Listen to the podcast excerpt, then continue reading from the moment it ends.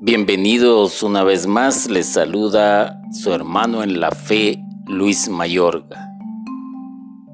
Moisés un día le rogó a Dios que le mostrara su rostro. Dios le contestó, te aclaro que no podrás ver mi rostro porque ningún hombre podrá verme y seguir viviendo. ¿Quién no quisiera ver a Dios? Unos para poder comprobar que es real su existencia y otros para demostrar que realmente Dios existe. Entonces, la gran mayoría, por así decirlo, exceptuando a los escépticos, a los incrédulos, a los ateos, quisiera ver a Dios pero lamentablemente esto no es posible. ¿Y por qué digo lamentablemente? Porque la misma palabra nos da la respuesta. Ningún hombre podrá verme y seguir viviendo. Hay algo extraordinario, algo sobrenatural, algo muy grande en esta respuesta. La Biblia con una imagen literaria, cuenta que a Moisés solamente se le concedió ver a Dios de espaldas. Esto hay que tomarlo muy en cuenta. Es una imagen literaria. No es algo literalmente hablando, porque entonces estamos empequeñeciendo a Dios y lo estamos rebajando a una humanidad como la del ser humano. De una u otra manera, el tiempo todavía no se había llegado para que Dios pusiese su campaña acá en la tierra, su tienda de campaña. Por medio de esta figura que nos narra la Sagrada Escritura, la Biblia nos enseña que a Moisés se le concedió una profunda experiencia de Dios Ah, ahora podemos entender un poco mejor esto de mirar las espaldas de Dios. Es tener una experiencia con Dios mismo. Como una situación de vivencia espiritual una experiencia religiosa, dirían algunos. Y esto lo vamos a entender un poco más si nos atrevemos a leer todo lo que implica el libro del Éxodo para conocer la historia de Moisés y cómo es que él tuvo esta profunda experiencia de Dios. Además, podemos decir que Moisés le pide a Dios ver su rostro y como lo dije en un principio es la imagen de todo ser humano que busca ver a Dios que quiere encontrarse con Él. Y es que estamos tan mal acostumbrados a querer buscar a Dios en las alturas querer buscar a Dios quizás en las profundidades de la tierra. Y no es ahí donde se encuentra el rostro de Dios. El rostro de Dios se encuentra en el ser humano, en todos aquellos que buscan a Dios y que han tenido su encuentro personal con el Señor.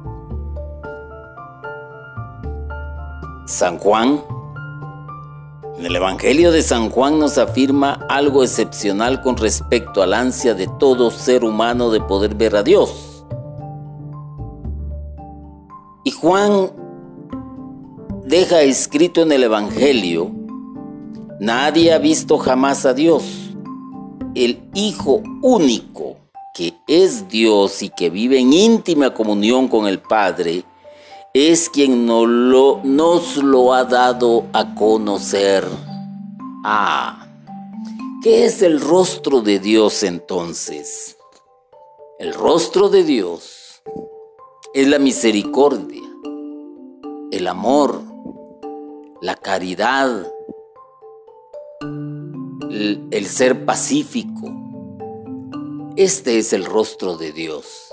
Y podríamos enumerar todo lo que es el rostro de Dios y que es la espalda de Dios. Es cuando la persona se desnuda ante Dios, se entrega al Señor y lo conoce como su Señor y Salvador y tiene la experiencia de tener ese encuentro personal con el Señor, que dicho de otra manera, es el encuentro personal con Dios y poderle ver cara a cara con la venida de Jesús. Ya no se ve a Dios de espaldas.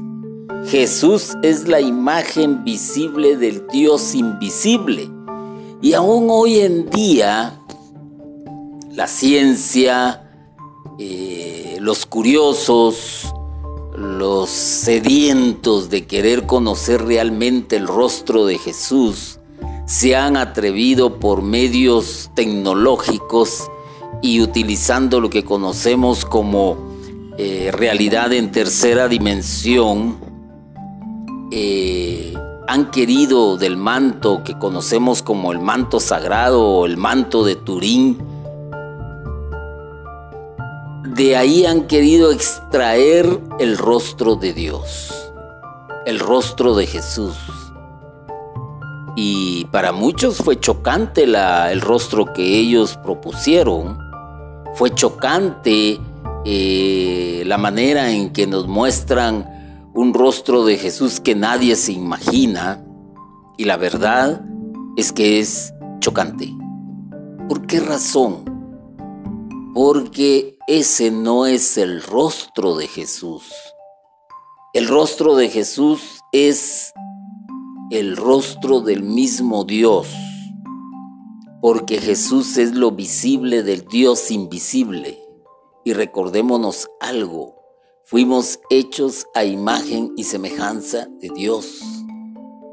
Y la imagen y semejanza de Dios está en el sentido espiritual, en el sentido moral, en el sentido de hacer las cosas que el Señor quiere y desea para que haya una comunión con los demás seres humanos, para que haya paz entre los seres humanos, para que se socorran los unos a los otros. Jesús no viene a decir quién es Dios, ni viene a darnos una imagen detallada de cómo es Dios. Al mostrarnos su rostro, Jesús hace resplandecer en él el rostro de Dios Padre. Ver a Jesús es ver a Dios, conocer cómo es Dios.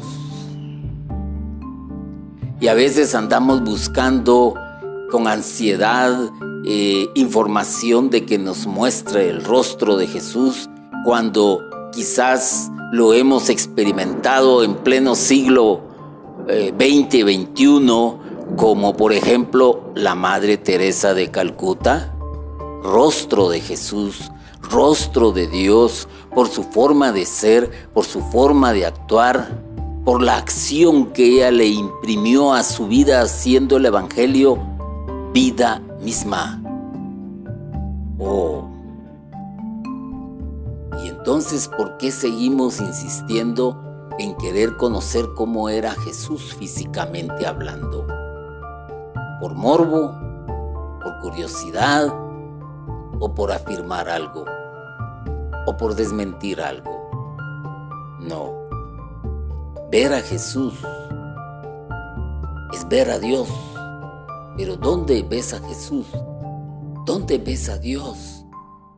Lo ves en la intimidad de tu ser de acuerdo a tu actuar, de acuerdo a los mandamientos de Dios de acuerdo a las bienaventuranzas.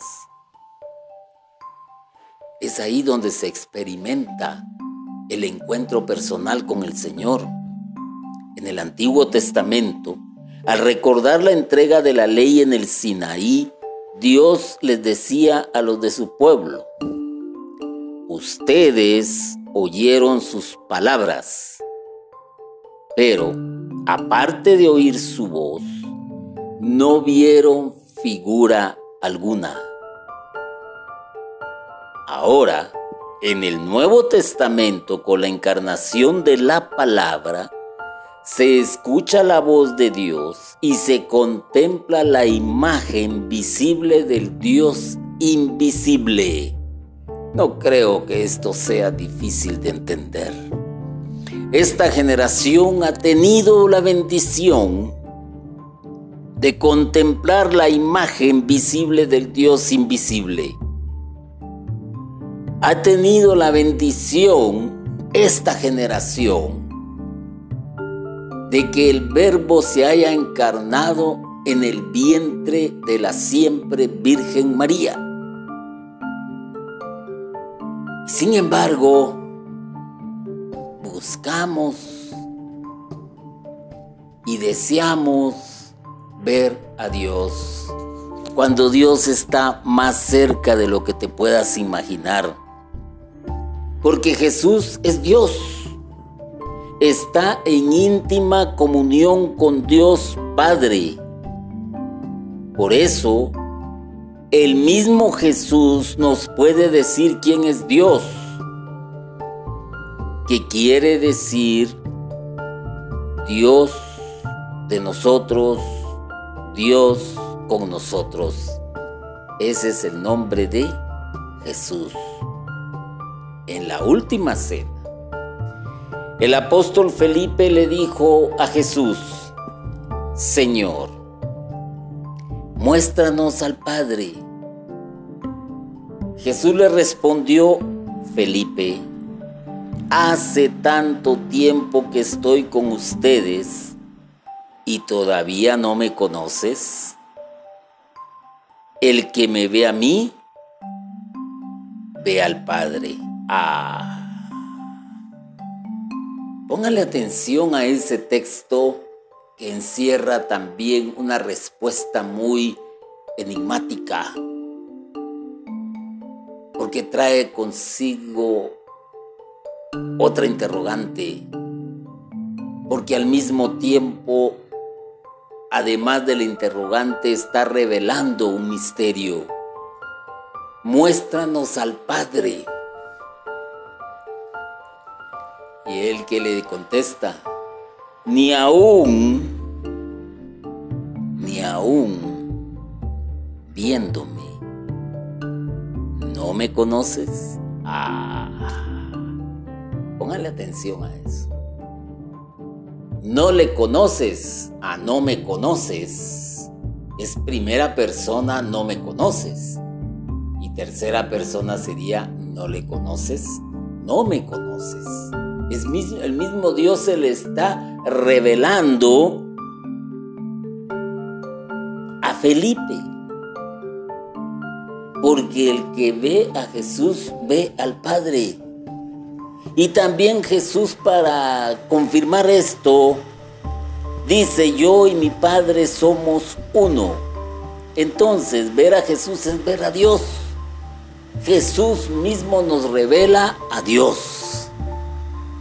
Y esta sabiduría y este discernimiento, ¿quién te lo puede dar? Única y exclusivamente el Espíritu Santo. Porque el Espíritu Santo, el Padre y el Hijo son uno solo. Y volvemos a caer en la incomprensión.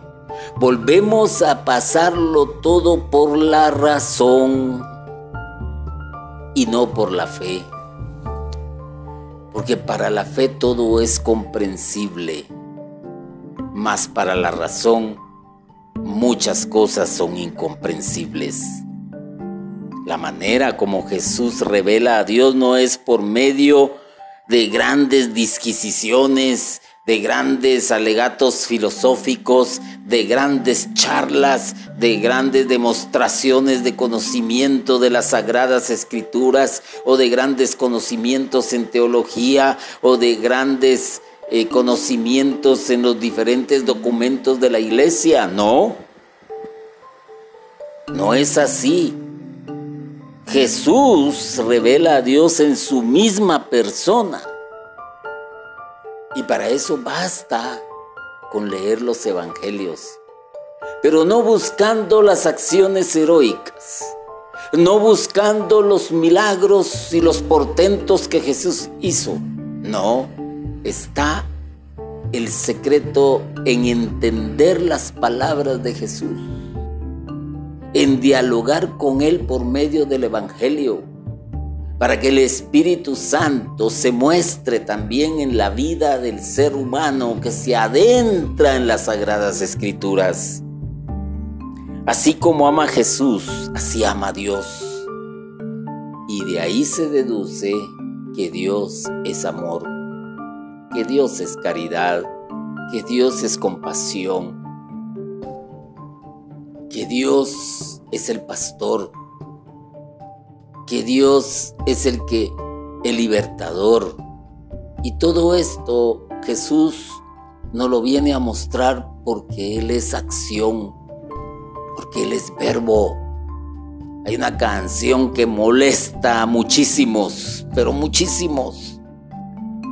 Y detestan la canción como tal de Ricardo Arjona, Jesús es verbo y no sustantivo. Y lamentablemente lo queremos ver como un sustantivo y no como un verbo. Y queremos que nuestra vida sea un sustantivo y no un verbo a la luz de las sagradas escrituras. Como Jesús compadece, perdona y sana, así Dios compadece, perdona y sana. Como Jesús busca salvarnos, así Dios nos quiere salvar. Todo eso es lo que Juan nos quiere enseñar en su Evangelio cuando dice que el Hijo, Jesús, nos ha dado a conocer a Dios. ¿Quieres ver a Dios? Mira a tu esposa. En su forma de actuar, con el amor que te tiene, con el amor que le tiene a sus hijos, con el, el, sacrificio que hace día a día para hacer las tareas cotidianas del hogar o porque ya es una mamá moderna y sale a trabajar y comparte contigo los gastos. Cuando te enfermas, cuando se enferman los hijos, ¿quién está al pie de la cama? Ah, mira a tus hijos Mira a todos aquellos amigos que te han tendido la mano, que no te han dejado solo en momentos de dificultad o de angustia. Mira al sacerdote que te aconseja sabiamente en cada una de las decisiones que debes de tomar. Mira al hermano de la iglesia que es solícito y caritativo también te acompaña en momentos difíciles de tu vida. En cada una de estas personas está el rostro de Dios, está en el ser humano.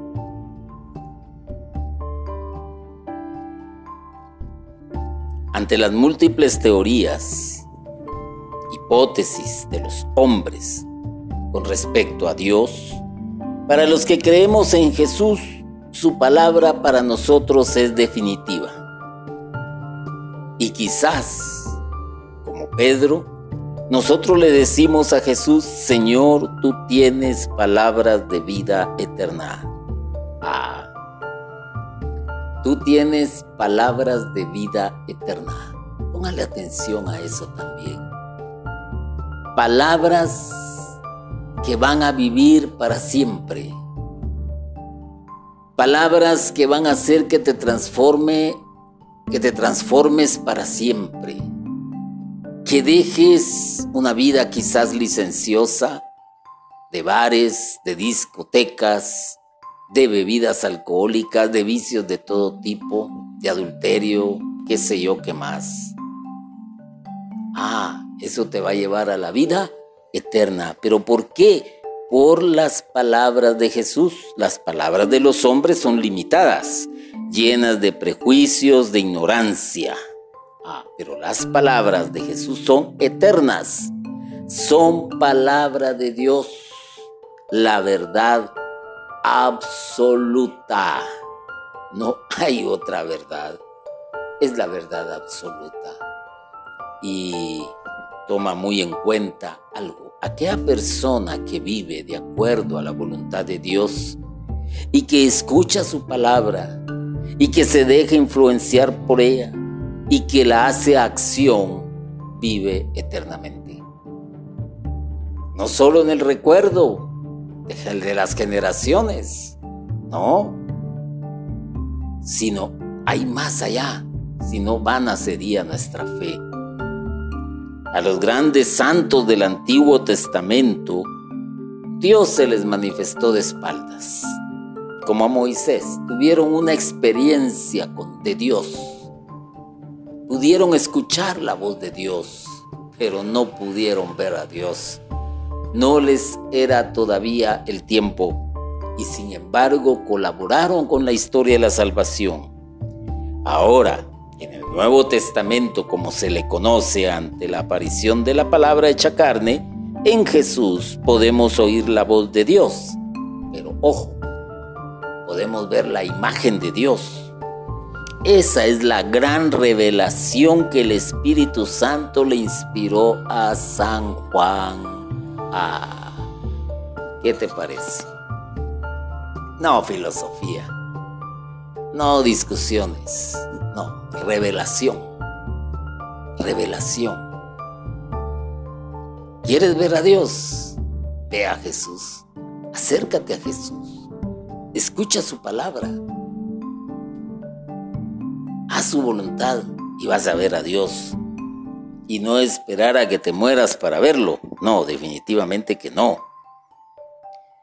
El apóstol Juan, a quien Jesús amaba, el que tuvo su cabeza más cerca del corazón de Jesús en la última cena, el único de los apóstoles que estuvo junto a la cruz del Señor, era el indicado para ser el canal de la maravillosa revelación acerca de cómo ver el rostro de Dios en Jesús. Ah. Hombre lleno del Espíritu Santo antes de tiempo, podríamos decir hombre que entendió quién era Dios. Ay, cómo pudieron ver el rostro de Dios. Pero ni Felipe, que le preguntó, pudo ser capaz de entender la magnitud de la respuesta de Jesús. Y te puedo decir, el ladrón clavado junto a la cruz, clavado junto a Jesús en la cruz, porque compartieron terreno, en diferentes cruces. Pero este ladrón pudo ver el rostro de Dios en Jesús. Ah, el soldado aquel que exclamó también verdaderamente, este es el Hijo de Dios, pudo ver el rostro de Dios en Jesús al momento más difícil de esa situación que estaba viviendo. Y así ¿Cuántos lograron entender esto? Pero de los apóstoles, Juan lo entendió, diríamos, a la perfección. Y por eso le acompañó en la cruz. Y por eso fue digno depositario de la Virgen María. Al ver a Jesús por medio de la, iluminación del Espíritu Santo, estamos viendo el rostro de Dios Padre. Estamos en comunión con la Santísima Trinidad. Eso es ver el rostro de Dios. Ah, pero tu razonamiento, pero tu lógica, tus ojos físicos desean ver un rostro Olvídalo. Este rostro solo se ve a la luz y con la luz del Espíritu Santo. Los conceptos que por inspiración del Espíritu Santo expuso San Juan en el prólogo de su Evangelio, y esto lo puedes ver en las sagradas escrituras que tú manejas, que tú lees, que tú escudriñas. En el capítulo 1, versículos del 1 al 18, los cuales nos presenta un breve tratado de la alta teología acerca de Jesús, de su humanidad y su divinidad. Con su mirada de águila, San Juan nos guía de la mano para penetrar hondamente en la personalidad de la palabra hecha carne, para que, al conocer mejor a Jesús, lo aceptemos como el Cristo, el Hijo de Dios, y para que, creyendo en Él, tengamos vida eterna. Hermano y hermana que escuchas esto, y que no es por casualidad. No, es porque tú necesitas también ver el rostro de Dios. Ver a Dios. Es un deseo, es una ilusión, es algo que todos quisiéramos.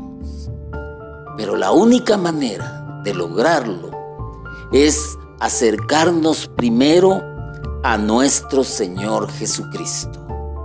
Bendito y alabado sea Jesucristo por siempre. Amén.